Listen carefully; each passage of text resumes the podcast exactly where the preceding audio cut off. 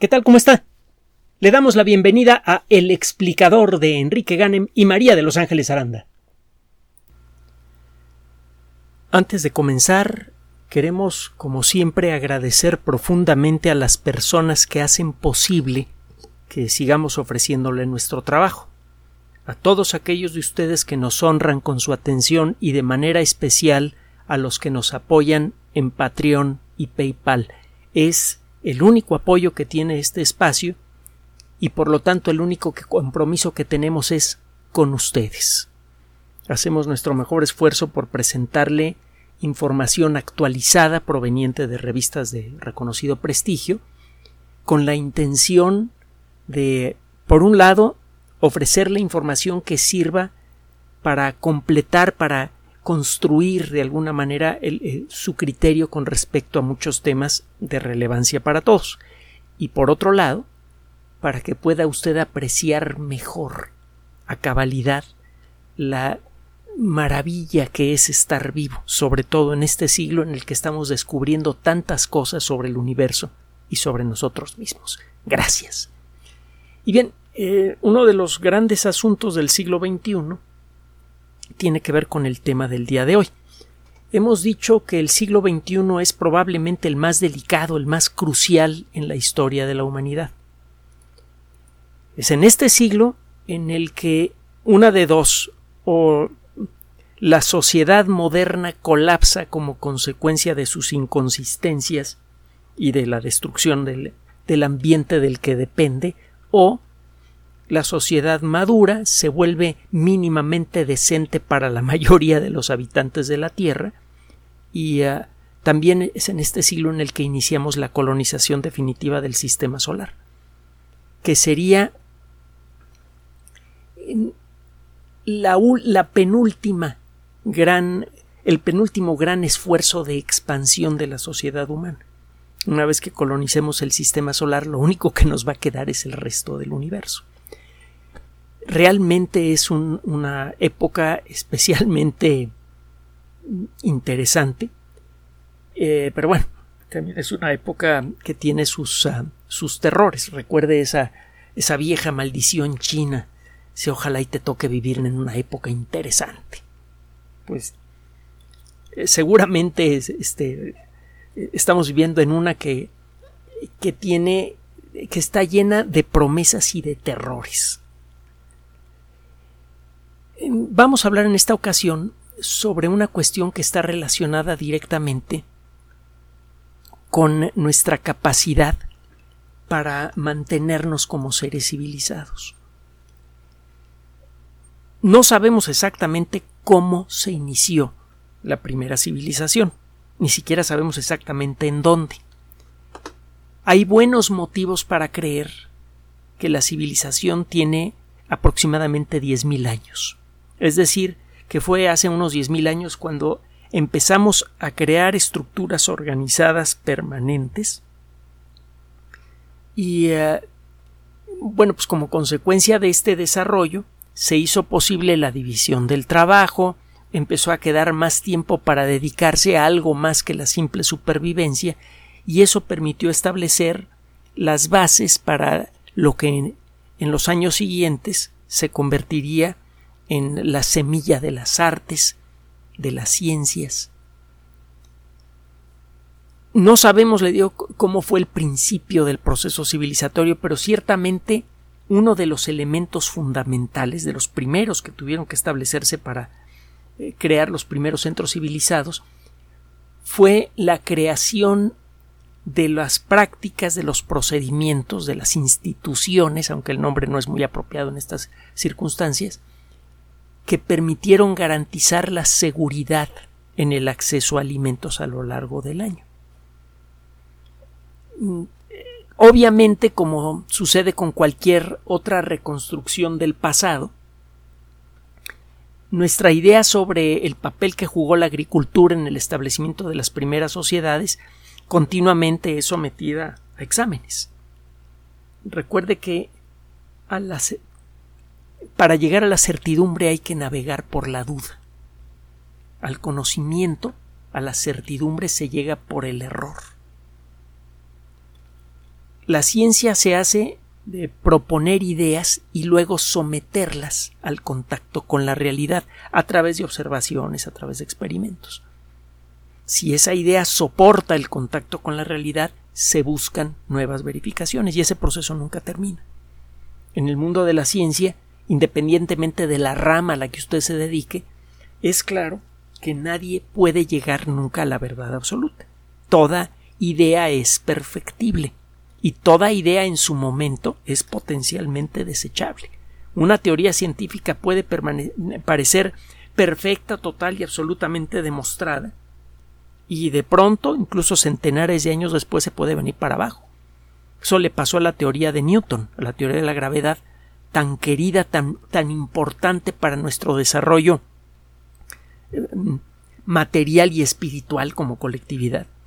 Durante 300 años parecía ser la explicación perfecta del funcionamiento de la gravedad hasta que llegó la teoría general de la relatividad que dejó perfectamente en claro que la gravedad no funciona como, como dice Newton. Bueno, eh, resulta razonable, espero que esté usted de acuerdo con nosotros, en eh, eh, señalar a la agricultura como uno de los pilares de la civilización. Fue necesario que desarrolláramos la costumbre de sembrar y cultivar y a desarrollar la pericia necesaria para poder hacerlo de manera razonablemente regular, para poder generar suficiente alimento para poder establecerse en un solo lugar. De otra manera había que corretear al alimento a donde iba, tanto al animal como al vegetal. Los alimentos de origen vegetal tienen su estacionalidad y hay que buscarlos, si uno quiere vivir de ellos y no cultivarlos. Y el, caso es que desde entonces, eso sí es bastante más claro, la estabilidad de las sociedades ha dependido directamente de la estabilidad de, de las fuentes de alimento. Muchos de los eh, eh, grandes monumentos del pasado, muchos de los de los restos eh, arqueológicos importantes de los primeros siglos de la civilización, frecuentemente mm, revelan que después de muchos siglos de, de, funcionar bien estos centros, de pronto se cayeron, de pronto fueron abandonados por sus pobladores. Encuentra usted ejemplos como estos en muchas partes del mundo y en distintas épocas. Está el caso de Teotihuacán, que en su momento llegó a ser la ciudad más grande del mundo, más grande que Roma, con una población de 200 a 300 mil personas, cuando menos. Fue habitada por un tiempo bastante largo y de pronto se vino para abajo. Hay muchos casos similares en, eh, en el México precolombino. Hay muchas civilizaciones que duraron un tiempo bastante importante para luego desaparecer rápidamente sin motivo aparente del Monte Albán. En muchos de estos lugares encuentra usted evidencia de eh, inestabilidad social poco antes de su abandono. Encuentra usted eh, residuos de mm, cosas quemadas, por ejemplo, que claramente no se trata de fogatas ceremoniales, sino de incendios eh, deliberadamente provocados, quizá durante disturbios encuentra usted edificaciones derribadas, etcétera, etcétera. Esto lo encuentra, le decía, en todas partes del mundo. Hay por ahí un trabajo publicado en la revista Plus One, una revista de la que hemos hablado en muchas ocasiones. PLOS es Public Library of Science. Es una revista dedicada a la publicación de artículos científicos de primera calidad en forma gratuita. Ya tiene sus añitos. Eh, arrancó con una revista, la número uno, los One, y ahora incluye una lista muy larga de publicaciones dedicadas que a la computación biológica y que montones de cosas. Bueno, en Plus One, la primera revista de esta organización que ahora ya es muy muy celebrada, apareció hace unos pocos días, hace dos días, un trabajo publicado por investigadores de la Universidad Arus en, en donde analizan lo que ocurrió hace dos mil años con uno de los centros civilizados más célebres, la antigua ciudad de Palmira.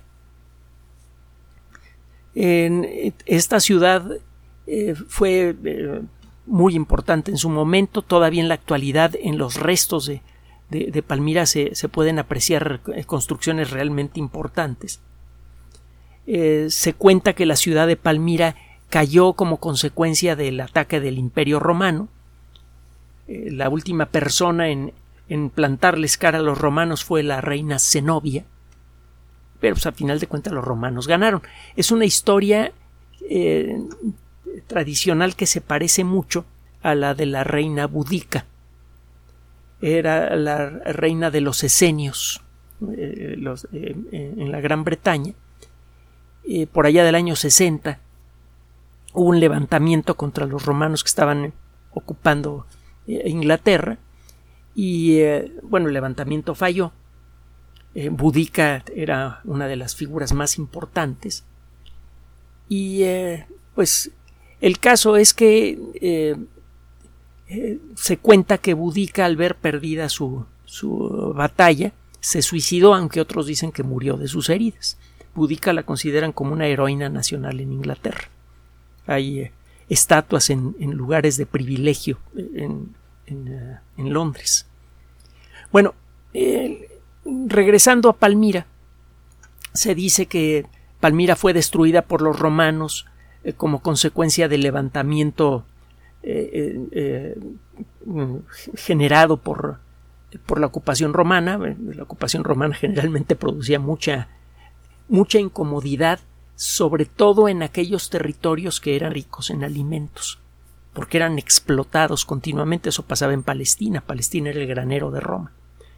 Pues bien, ocurre este levantamiento, la líder, la reina Zenobia, le planta cara a los romanos, a final de cuentas no pueden con ellos, y los romanos saquean la, ciudad de Palmira y queda deshabitada desde entonces. Esa es la, eh, lo, que cuenta la historia. La realidad es que como consecuencia de este trabajo de la Universidad Arus, en, eh, eh, nuestra perspectiva sobre lo que pasó allí eh, está cambiando. Eh, la invasión romana empezó por allá del año 260, 272 de la era común, 272 después de Cristo. Un año después estaba completada y eh, Palmira estaba destruida. Solo que la evidencia arqueológica que han encontrado estos investigadores revela algo muy diferente. Palmira durante un buen tiempo estuvo fuera del alcance de la arqueología como consecuencia de los terribles problemas que han ocurrido en la zona. Ya sabe usted que eh, Siria, eh, Irán, Irak, Líbano, todos estos países han experimentado guerras devastadoras y otros problemas en las últimas décadas. Y bueno, pues eso eh, impidió el acceso de investigadores a Palmira. Ahora, con tecnología nueva, es posible extraer más información de los restos arqueológicos del lugar. En un grupo de investigación multidisciplinario estuvieron estudiando las características del suelo de Palmira y los restos, eh, eh, el análisis arqueológico del, eh, del terreno en distintas épocas, sobre todo pocos años antes de la caída de Palmira. Con las nuevas técnicas arqueológicas usted puede reconocer en las distintas capas de terreno que encuentra en un sitio arqueológico restos apenas detectables de, ah, por ejemplo, del polen de plantas, restos de ADN eh, que se encuentra en, cabello y otros materiales conservados en el, en el suelo de, de los animales que vivían allí, incluso de la gente que vivía en el lugar. Y puede usted empezar a reconstruir lo que era la flora y la fauna del lugar, aunque sea de una manera aproximada. Y también basándose en, eh, en, el estudio de los suelos. Hay una disciplina que se dedica a estudiar las características de los suelos y es interesantísima, es la edafología, una disciplina que es crucial para la agricultura y por lo tanto crucial para nuestra supervivencia y progreso. Total, haciendo estudios eh, edafológicos del suelo, usted puede darse una idea de si estos suelos en el pasado estaban bien irrigados o no, si eran ricos en nutrientes o no, etcétera, etcétera. Lo que encontraron estos investigadores y esto por cierto también tiene que ver con el rollo del calentamiento global antropogénico, es que hay evidencia de que tiempo antes de la caída de Palmira, el clima en la zona comenzó a cambiar. Eh, la temperatura promedio ambiental comenzó a subir, el ambiente empezó a ser cada vez más y más seco, y esto empezó a reducir la producción de alimentos. Al mismo tiempo, estaba aumentando la población de manera cada vez más rápida. El crecimiento exponencial de la población eh, rápidamente se volvió incontrolable. Eh, poca gente entiende cómo funciona este rollo de los crecimientos exponenciales. La población del mundo durante mucho tiempo creció muy lentamente.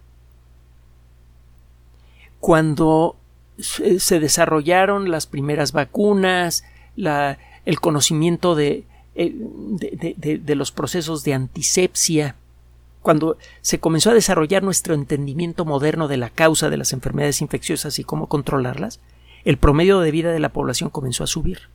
El número de niños que sobrevivían a la infancia comenzó a crecer también.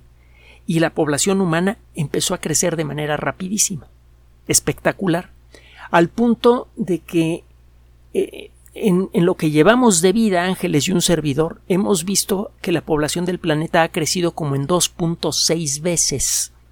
Es un crecimiento verdaderamente dramático que rápidamente se puede volver incontrolable. Si esto continúa con este ritmo, vamos a estar agregando aproximadamente un millón de personas cada día a la población del planeta dentro de unas pocas décadas. Y ese crecimiento es absolutamente insostenible. Bueno, eh, resulta que resulta que la evidencia arqueológica sugiere que en aquella época se conjuntaron estos dos factores. Un crecimiento acelerado que sorprendí, tomó por sorpresa a todo mundo. De un año a otro la población subía tanto que no había forma de encontrar nuevos territorios eh, suficientemente ricos para sembrar la comida necesaria para que todo el mundo estuviera bien, y al mismo tiempo el clima de esa zona empezó a volverse más agresivo, algo que por cierto parece haber ocurrido en otras partes del mundo. Hay evidencia de que varias eh, culturas importantes aquí en Mesoamérica y en otras partes del mundo cayeron después de siglos de bienestar como consecuencia de cambios climáticos que claramente no fueron producidos por la mano humana. Si eso ha sucedido regularmente en los últimos pocos miles de años, que no es nada desde la perspectiva de, la edad del planeta, que son 4.586 millones de años, este, si estos cambios han sucedido regularmente en muy poco tiempo, que nos autoriza a creer que lo que está pasando ahora es única y exclusivamente causado por la, la mano humana. Bueno, el punto es que hay evidencia entonces de que una civilización bien establecida, con mucho tiempo de existir, eh, eh, una civilización pujante, que está desarrollando ya eh, las artes, las ciencias, que tiene ya el talento y la capacidad para hacer grandes construcciones y para tener una sociedad ordenada y, muy bien organizada, puede desaparecer rápidamente como consecuencia de cualquier cosa que afecte la productividad agrícola, la productividad del campo en general, la productividad de alimentos. Esto parece que le hizo muy fácil el trabajo a los romanos de conquistar ese lugar. De otra manera, probablemente no habrían podido ganar. Eh, la guerra contra, contra Palmira. Es un poco lo que sucedió eh, con la conquista de, de, México. De no haber existido el grave problema social, el enorme y muy justificado descontento con los aztecas, que unió a todos los pueblos subyugados eh, con los españoles, la conquista no habría sucedido. No habría forma de que Cortés conquistara una ciudad que probablemente ya tenía un millón de habitantes con 400 personas, aunque tuvieran caballos, aunque tuvieran armaduras y tuvieran lo que tuvieran. Bueno,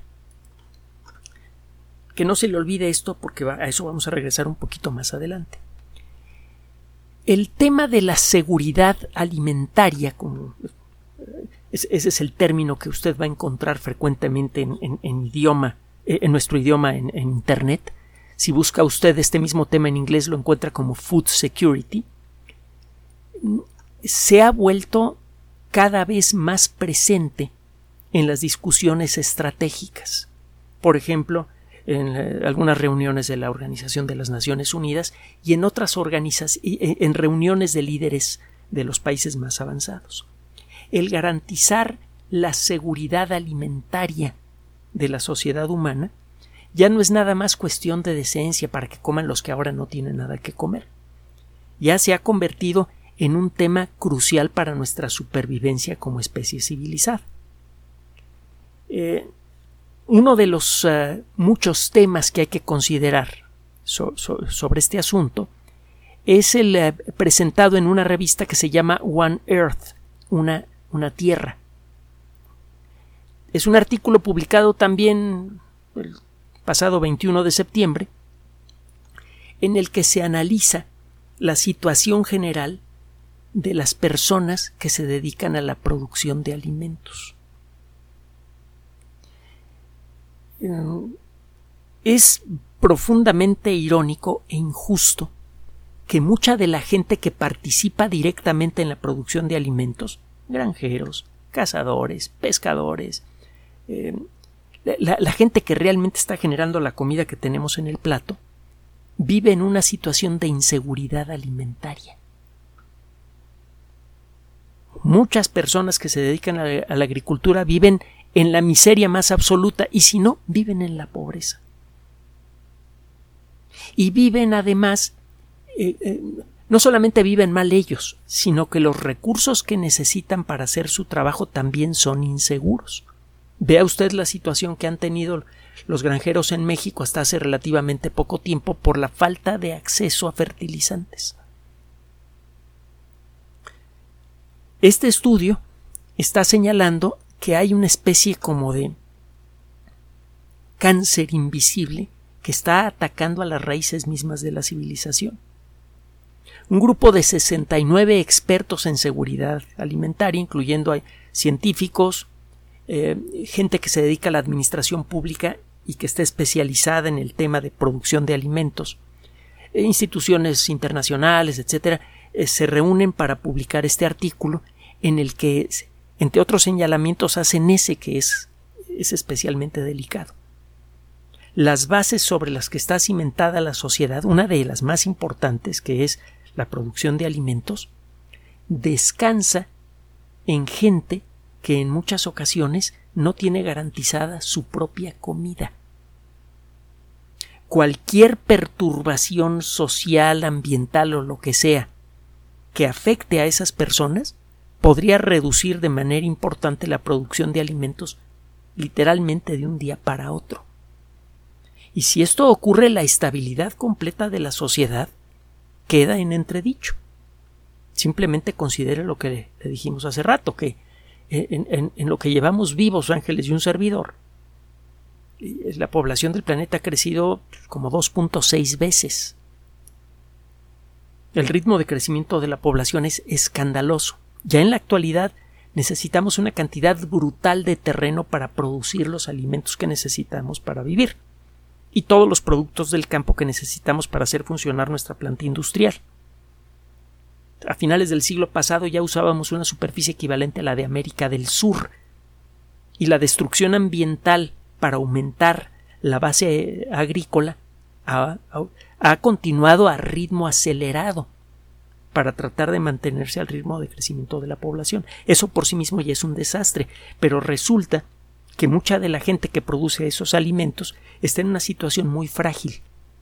Una perturbación ambiental producida por una erupción violenta, un poco más violenta que la del Junga, eh, Jungatonga, Jungajapay a principios de este año, el impacto de un meteorito, una nueva epidemia que no sea tan fácil de enfrentar como la de COVID-19, eh, un problema eh, geopolítico producido por 20 causas que no vamos a analizar aquí, como lo que está sucediendo en Ucrania, cualquiera de esas cosas, puede acabar por afectar a la base de producción de alimentos de una manera tan grave que en un intervalo de tiempo muy breve de pronto nos encontraríamos con que no tenemos comida suficiente para los que ya estamos en el planeta en este momento. Y eso sí que generaría una catástrofe. Eh, a esto hay que agregar el impacto ambiental que tiene la producción de alimentos en la actualidad. Otro trabajo fresquito que acaba de salir en Scientific Reports, una publicación muy conocida de la que hemos hablado en muchas ocasiones, que depende de Editorial Nature. Es un trabajo publicado por una de las editoriales de mayor prestigio en el mundo. Independientemente de lo que se diga de calentamiento global o no, es claro que tenemos que limitar de manera importante el impacto que tiene la actividad agrícola, que es una de las más agresivas con el ecosistema. Junto con la ganadería, la agricultura es la principal consumidora de agua dulce en el planeta. Y esto significa que le estamos robando agua dulce al ecosistema terrestre. Las partes del ecosistema que no estamos afectando directamente con talas inmoderadas, las estamos lastimando al quitarles el agua y desviarla hacia la agricultura. De arranque, eso tiene un impacto ambiental muy severo. Luego, la producción de fertilizantes. Y el hecho de que la mayoría de esos fertilizantes, en lugar de servir para alimentar a las plantas, va a parar a los ríos, de allí va a parar al mar, y el exceso de fertilizantes en el mar está alterando gravemente al plancton. Y eso está generando graves problemas, por un lado, en la cadena de alimentación del ecosistema marino y por otro lado en la producción del oxígeno que respiramos. Entonces, es claro que además de, de, la fragilidad, el proceso de producción de alimentos tiene un impacto ambiental muy grave. Este trabajo revela que más del 2% de las emisiones globales de dióxido de carbono, de, bueno, de gases de efecto invernadero, tiene que ver con la producción de fertilizantes. A esto agréguele eh, otros elementos de impacto ambiental, por ejemplo, el metano producido por todos los animales de las granjas del mundo. Y, eh, recuerde que el metano es docenas de veces más efectivo para generar alteraciones ambientales, por ejemplo, efecto invernadero, que el dióxido de carbono. Y es un efecto que no podemos limitar construyendo eh, aerogeneradores o fotoceldas. Para reducir el impacto ambiental de la agricultura o la ganadería tendríamos que con la tecnología que tenemos en el momento dejar de producir tantos alimentos y es algo que no nos podemos dar el lujo de hacer con una población siempre creciente. Eh, existen otros problemas que tienen que ver con ah, la seguridad alimentaria. Ya mencionamos la fragilidad social de una buena parte de la gente que se dedica a producir alimentos, el impacto ambiental gravísimo y creciente que generan la agricultura y la ganadería, y a eso hay que agregar el funcionamiento de la naturaleza. Puede aparecer una plaga que en poco tiempo acaba rápidamente con una cosecha especial. Eh, eh, ocurrió algo parecido a lo que le voy a comentar ahora en Irlanda cuando apareció un hongo que destruía a la papa. Eso generó eh, en muy poco tiempo las cosechas de papa de las que dependía la alimentación de la mayoría de la población de bajos recursos en Irlanda, que era la mayoría de la población, eh, desapareció. Y se produjo una hambruna que acabó matando a, lo largo del tiempo a más de un millón de personas y que produjo una migración eh, terrible. Fue una catástrofe humanitaria espantosa que, que todavía deja huellas en la estructura de la sociedad irlandesa y eh, en Estados Unidos y en otras partes del mundo. Esa hambruna producida por la destrucción de las papas. Bueno, está ocurriendo algo parecido con los plátanos.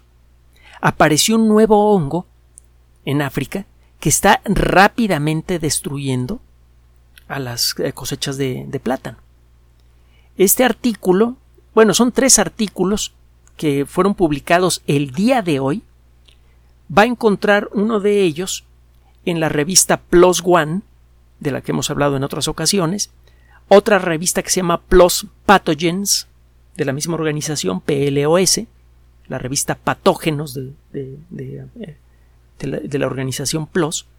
Eh, estos eh, estos artículos hay otro que fue publicado en una revista que se llama Plant Disease, es decir, enfermedades vegetales.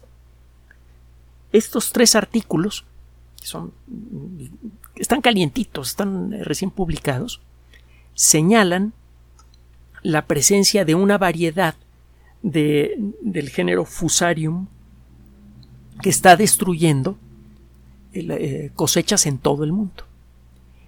El plátano es fundamental para la economía de muchos granjeros en África. Obviamente el plátano por sí mismo es un alimento interesante, tiene eh, buena cantidad de carbohidratos, algunas proteínas, una cantidad importante de sales minerales incluyendo potasio, algunas vitaminas. Pero además es un producto muy buscado en todo el mundo. Incluso en, restaurantes gourmet con eh, eh, tanto japoneses como europeos como mexicanos. Usted va a encontrar platos gourmet, platos de alta cocina, de especialidad en distintas partes del mundo que utilizan el plátano. Y no solamente gourmet, hay, muchos eh, platos clásicos que, llevan plátano, simplemente el arroz con plátano frito que es tan popular aquí en México. Y bueno, está desapareciendo rápidamente el plátano del planeta. Le está pasando lo mismo que a las palmas. Se habrá visto que muchas eh, palmas aquí en México han, muerto muy rápidamente, incluyendo una muy famosa que estaba en Paseo de la Reforma. Y esto es consecuencia de, eh, por un lado, de la uniformidad genética de las plantas que utilizamos, tanto para ornato como para alimentación, y del proceso de evolución natural. Si aparece un hongo o cualquier otro organismo agresivo que le gusta comer plátanos, y le va muy bien comiendo plátano y puede contagiarse con relativa facilidad, ese organismo va a correr como pólvora por todo el planeta. Y como con el paso del tiempo hemos seleccionado a las plantas originales de plátano para crear unas pocas variedades que produzcan plátanos grandotes, muy sabrosos y se produzcan muchos, eh, muchos ejemplares por árbol, usted va a encontrar prácticamente la misma variedad con pequeñas modificaciones en todo el planeta. Si aparece un hongo que le pega a esa variedad, se la come en todo el planeta y de pronto muchas cosechas fallan en el mundo. Esto que le está pasando al plátano, que ya le pasó a la papa, que le está pasando a las palmas, le puede pasar a cualquier otra planta. Le puede pasar a, lo que lo que son plantas de comida básica en todo el planeta, lo que en inglés se llama staple food, es la comida básica. Arroz, maíz, frijol, trigo. Entonces ese es otro de los riesgos que estamos enfrentando para garantizar la alimentación de la que depende el funcionamiento de la sociedad humana. Existen otros problemas adicionales ya no de naturaleza, digamos, productiva, sino distributiva. Hemos dicho en muchas ocasiones que la sociedad humana es buena para producir pero mala para repartir. Generamos mucha más comida de la que se necesita para que todo mundo coma en la actualidad. Simplemente no es apropiado económicamente repartirla y esto genera unas catástrofes humanitarias espantosas, un desperdicio de recursos brutal y una destrucción ambiental acelerada. Bueno, como consecuencia de este esquema económico que hemos inventado y que es completamente descarnado, muchos elementos en el proceso de producción y distribución de alimentos viven en situación de fragilidad. Ya le mencioné el caso de los productores. Ahora le menciono eh, un trabajo publicado en una revista que se llama Antípoda, Antípode en inglés. Este trabajo es eh, publicado el día de hoy y se titula eh, Neocapitalismo en la economía moderna, el caso de los repartidores de comida por plataforma en Australia. Como consecuencia del desarrollo acelerado de la tecnología sin sensibilidad social, se han introducido muchos eh, eh, eh, procesos y, desarrollos tecnológicos que han dejado sin trabajo a mucha gente. Mucha de la gente que pierde su trabajo ya no puede recuperar un trabajo del mismo nivel. Esa es la realidad. Se habla incluso de que muchas personas que en la actualidad tienen carreras florecientes probablemente van a ver amenazada su, su uh, fuente de trabajo dentro de 5 a 10 años. Acuérdese que hemos platicado, por ejemplo, del caso de estos sistemas de inteligencia artificial que ya desde hace algunos años eh, ofrecen sus servicios por Internet. Usted entra a una página web, hace su pago con tarjeta de crédito y le entrega a este sistema un contrato que le están proponiendo a usted para X trabajo.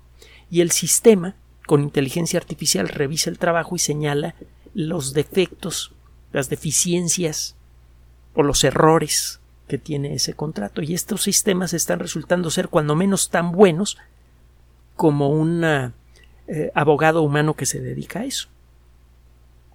Y con el tiempo estos sistemas se van haciendo mejores porque aprenden de su propia experiencia y no se les olvida lo que aprenden. Es una ventaja que tienen los sistemas de inteligencia artificial. Aprenden a la primera, no tienen que repetir 20 veces la misma lección para aprender.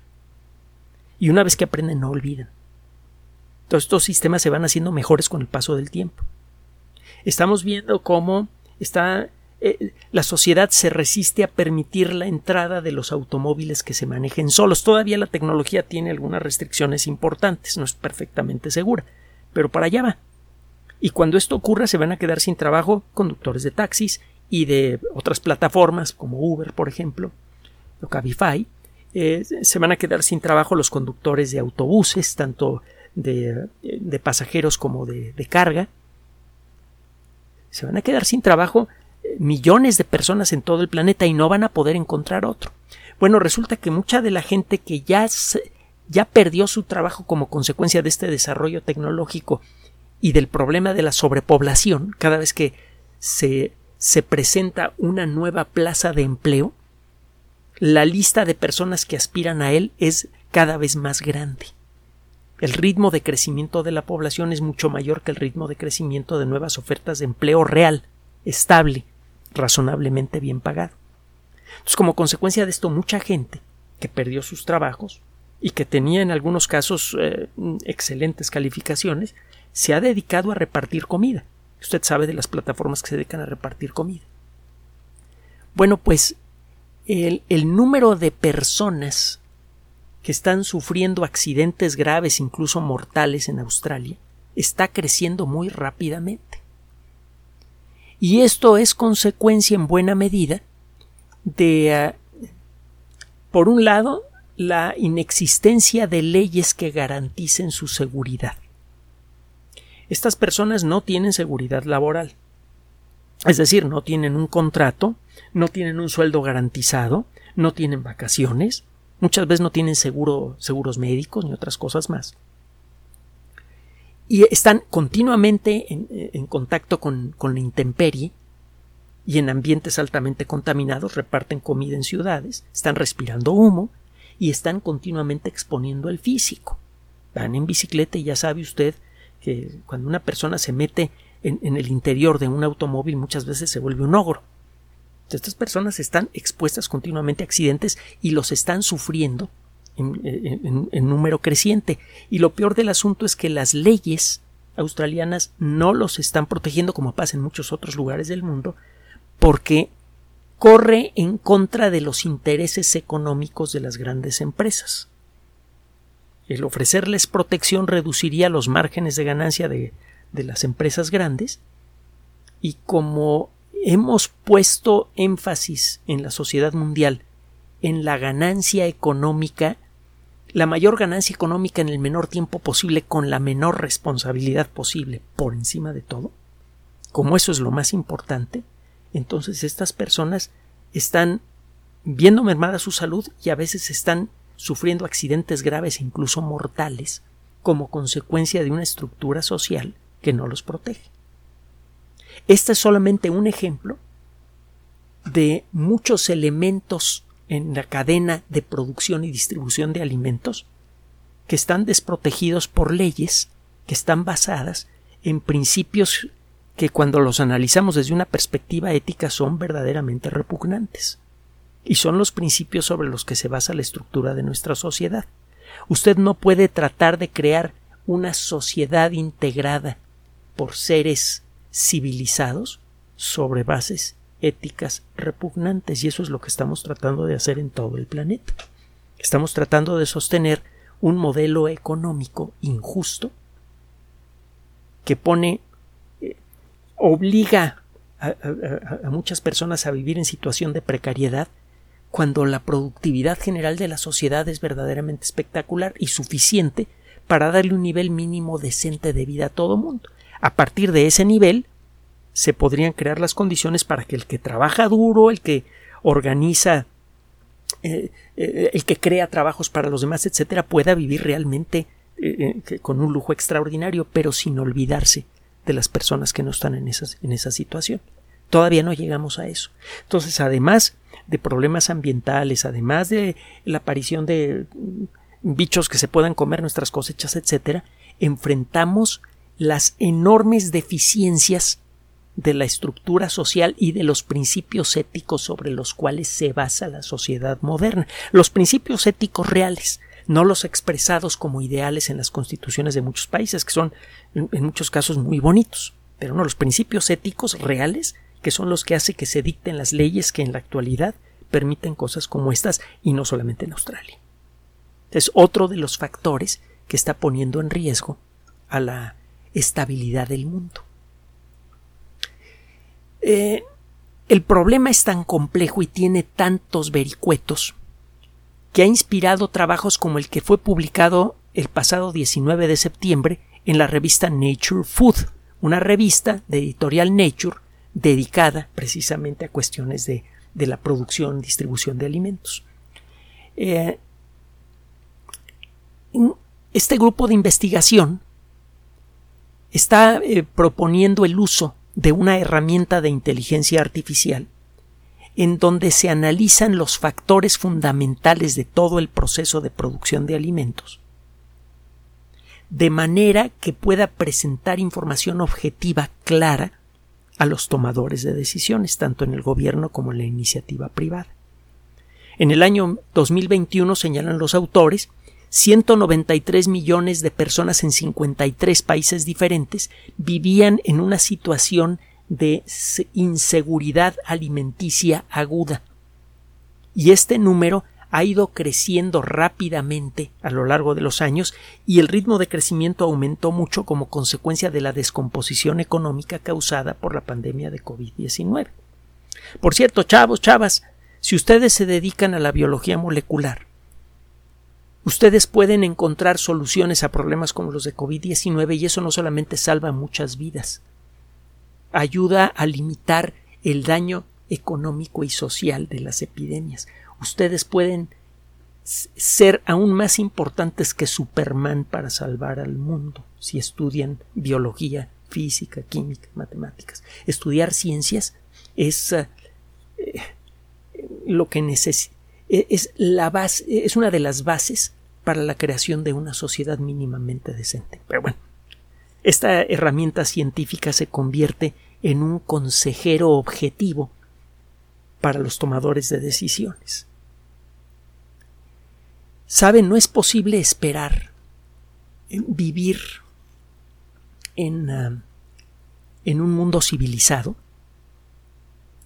si nuestro comportamiento real es incivilizado.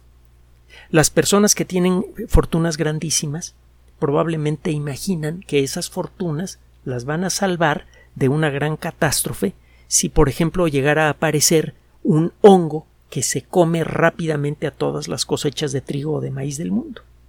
En un intervalo de tiempo muy breve, la desaparición de alguna de estas cosechas que se encuentran entre las más importantes para la, comida del planeta podría sumergir a miles de millones de personas en, el infierno del hambre.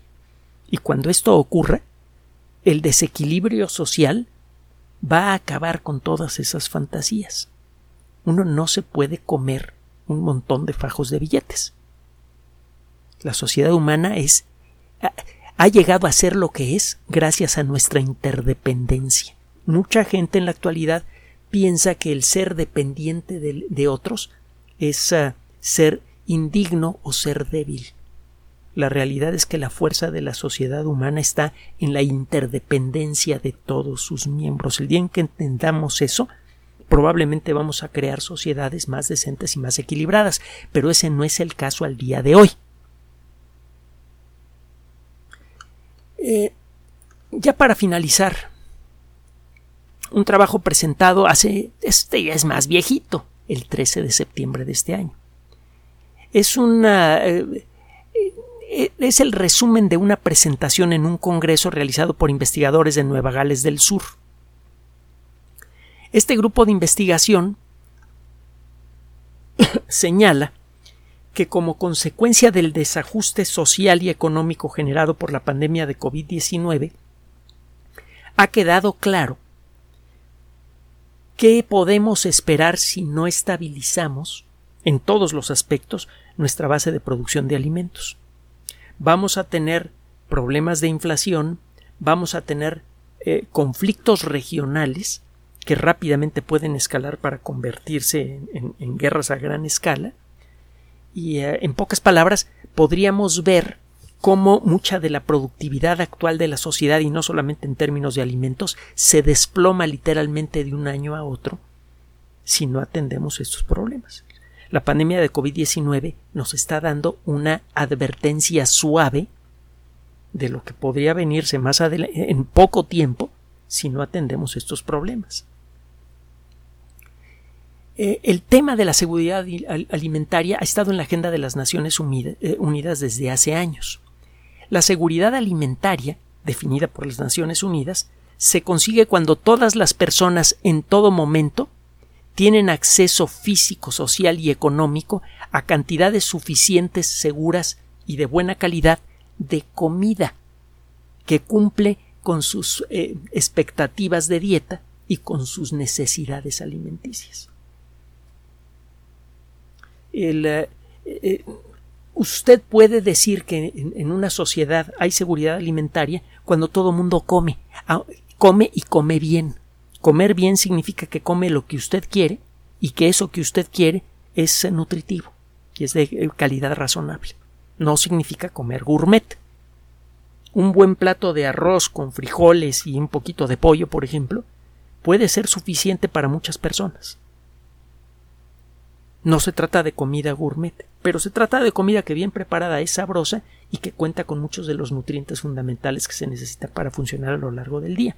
Bueno, estamos en el 2022 y es claro que en muchos lugares del mundo no contamos con seguridad alimentaria, porque se falla en cuando menos uno de estos aspectos.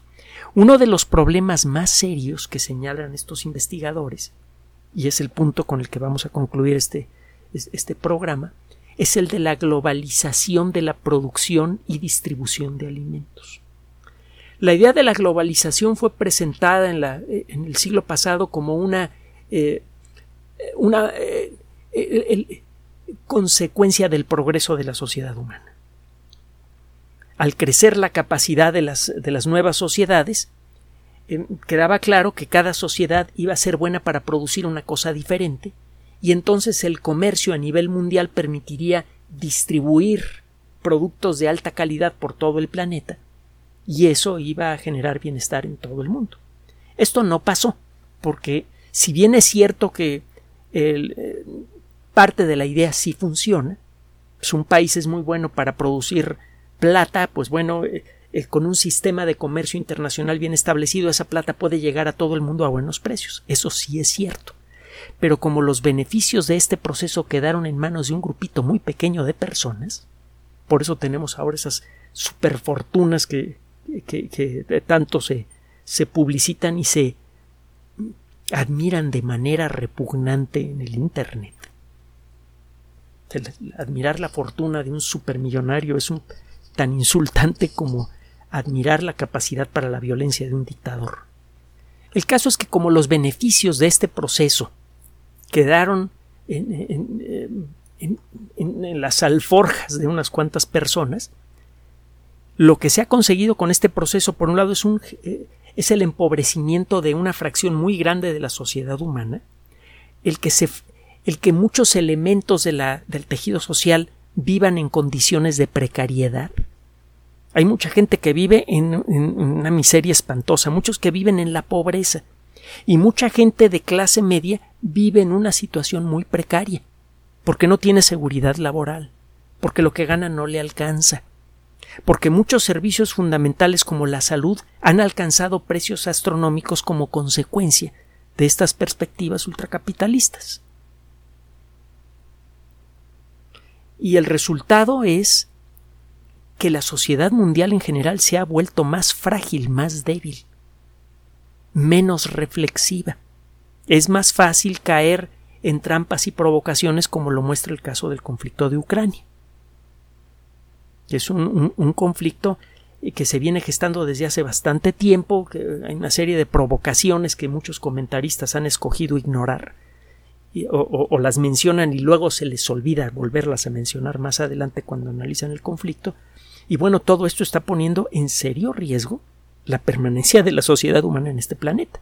Déjeme decirle por ahí, hay por ahí un estudio que indica que una guerra nuclear limitada entre Estados Unidos y Rusia, que es algo perfectamente posible, sobre todo después de lo que acabamos de, oír hace unos pocos días, produciría directa o indirectamente la muerte de 5 mil millones de personas en el planeta. Y las que queden, pues no, lo, lo que quede de eso ya no sería una sociedad organizada. Sería una situación verdaderamente catastrófica, de la que no habría escape. No importa cuántos alimentos, armas y otras cosas guarde usted en una bodega en suma, la sociedad humana se volvió civilizada gracias en buena medida a su capacidad de producir y distribuir alimento abundante de buena calidad. Y desde entonces, ese es uno de los factores más fundamentales para el mantenimiento y progreso de la civilización. Este proceso enfrenta ahora una larga serie de carencias, de vicios y de peligros algunos de ellos causados por la sobreexplotación de recursos, otros causados por la naturaleza misma, como lo que decíamos de las papas y los plátanos, y otros causados por nuestra ineptitud colectiva para repartir de manera mínimamente decente lo que producimos en tan grandes cantidades. Una de las primeras lecciones que tenemos que aprender, y en este caso me refiero a México, es eh, que mucho de lo que nos trataron de meter en la cabeza con tanta publicidad, no sé si se acordará usted, si estaba usted vivo en aquella época y ya tenía acceso a los medios de comunicación masiva, probablemente se acordará de la propaganda activa que se hacía en favor de la globalización, que la globalización era el futuro, se utilizaban a veces otros nombres, pero el proceso globalizador se presentaba como eh, sinónimo de progreso en la civilización. Bueno, muchos de los principios tan éticos y prácticos del proceso de globalización tienen consecuencias verdaderamente terribles para la sociedad humana. Aquí en México hemos visto cómo la calidad de nuestros alimentos se ha ido al suelo. Antes los jitomates, los aguacates y muchos otros productos que nacieron en esta tierra eran de primera calidad. Ahora si usted va a muchos supermercados, incluso algunos mercados sobre ruedas a comprarlos, los encuentra caros y los encuentra malísimos. ¿Cuántos jitomates sin sabor ha comprado usted o sin jugo? ¿Cuántos aguacates que pasan de verdes a podridos sin pasar por maduros ha tenido usted en las manos? Vendemos cosas muy buenas al exterior y les compramos basura, como consecuencia de este intercambio que supuestamente ayuda a crear eh, un mundo civilizado.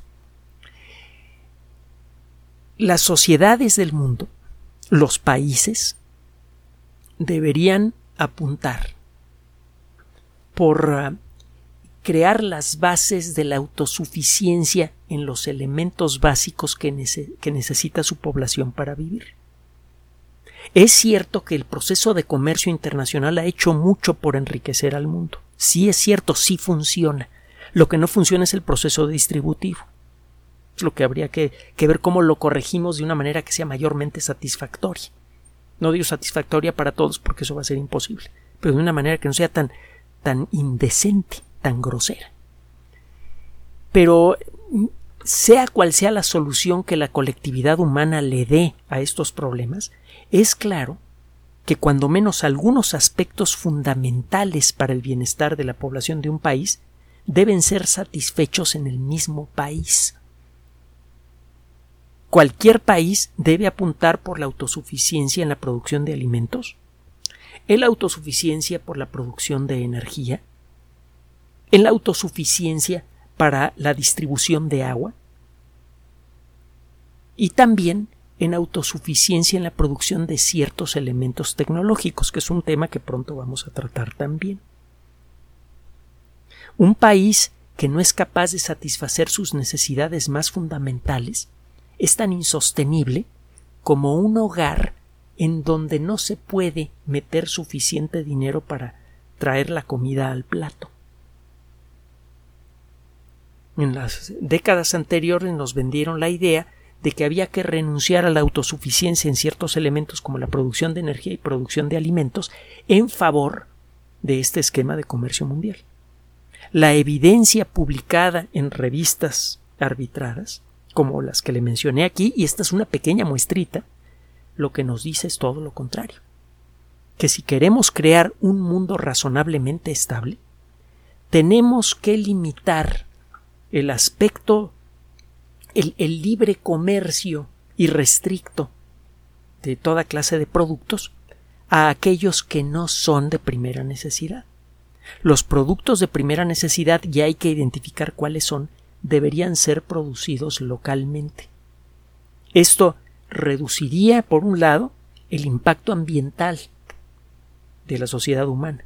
El producir aguacates aquí para venderlos en China y que en China se produzca tal otra comida y traerla para acá en grandes cantidades no hace mucho sentido.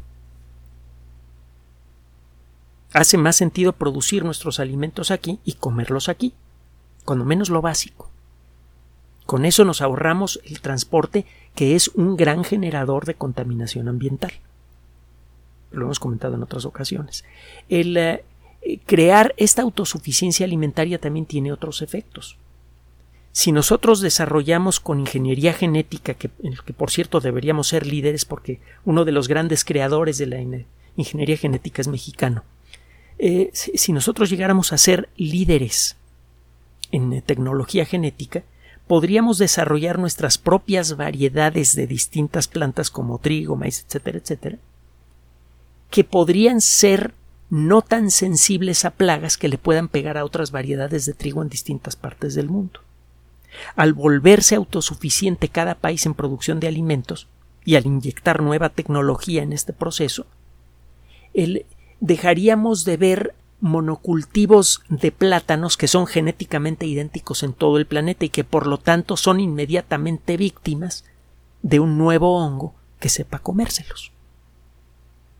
Habría variabilidad genética importante de un país a otro y eso podría contener aunque sea parcialmente la epidemia la aparición de una plaga así no sería tan grave para la sociedad humana. De mil maneras diferentes, el eh, crear una nueva perspectiva mundial que invita a que cada país se haga autosuficiente en la producción de sus satisfactores más básicos, podría resultar muy positivo para todos. Eso podría reducir en mucho la pobreza, reducir en mucho la precariedad en la producción y distribución de alimentos y podría aumentar en mucho la estabilidad de este sistema, por no mencionar una reducción importante del impacto ambiental. En alguna ocasión Winston Churchill dijo aquel que no cambia de opinión nunca cambia nada. Es el momento que la sociedad humana examine con gran cuidado eh, las perspectivas ultracapitalistas que nacieron a finales del siglo pasado y haga algunas correcciones en aquello que necesite ser corregido. Esas correcciones podrían preservar la salud de la economía mundial y podrían mejorar en mucho la salud de la sociedad humana y la de nuestro planeta.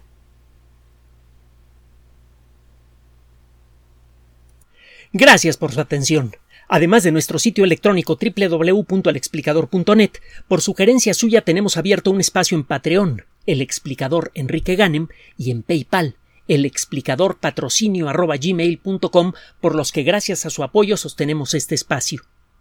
Puede usted descargar gratuitamente estos audios en formato MP3 en Spotify y en iTunes como El Explicador sitio oficial y en SoundCloud como El Explicador y con formato de video en YouTube en El Explicador sitio oficial. Recuerde nuestras redes sociales de siempre, Twitter Enrique-Ganem y en Facebook Enrique Ganem sitio oficial, El Explicador y los grupos que usted ya conoce. Finalmente, el explicador siempre somos María de Los Ángeles Aranda y Enrique Ganem. Gracias.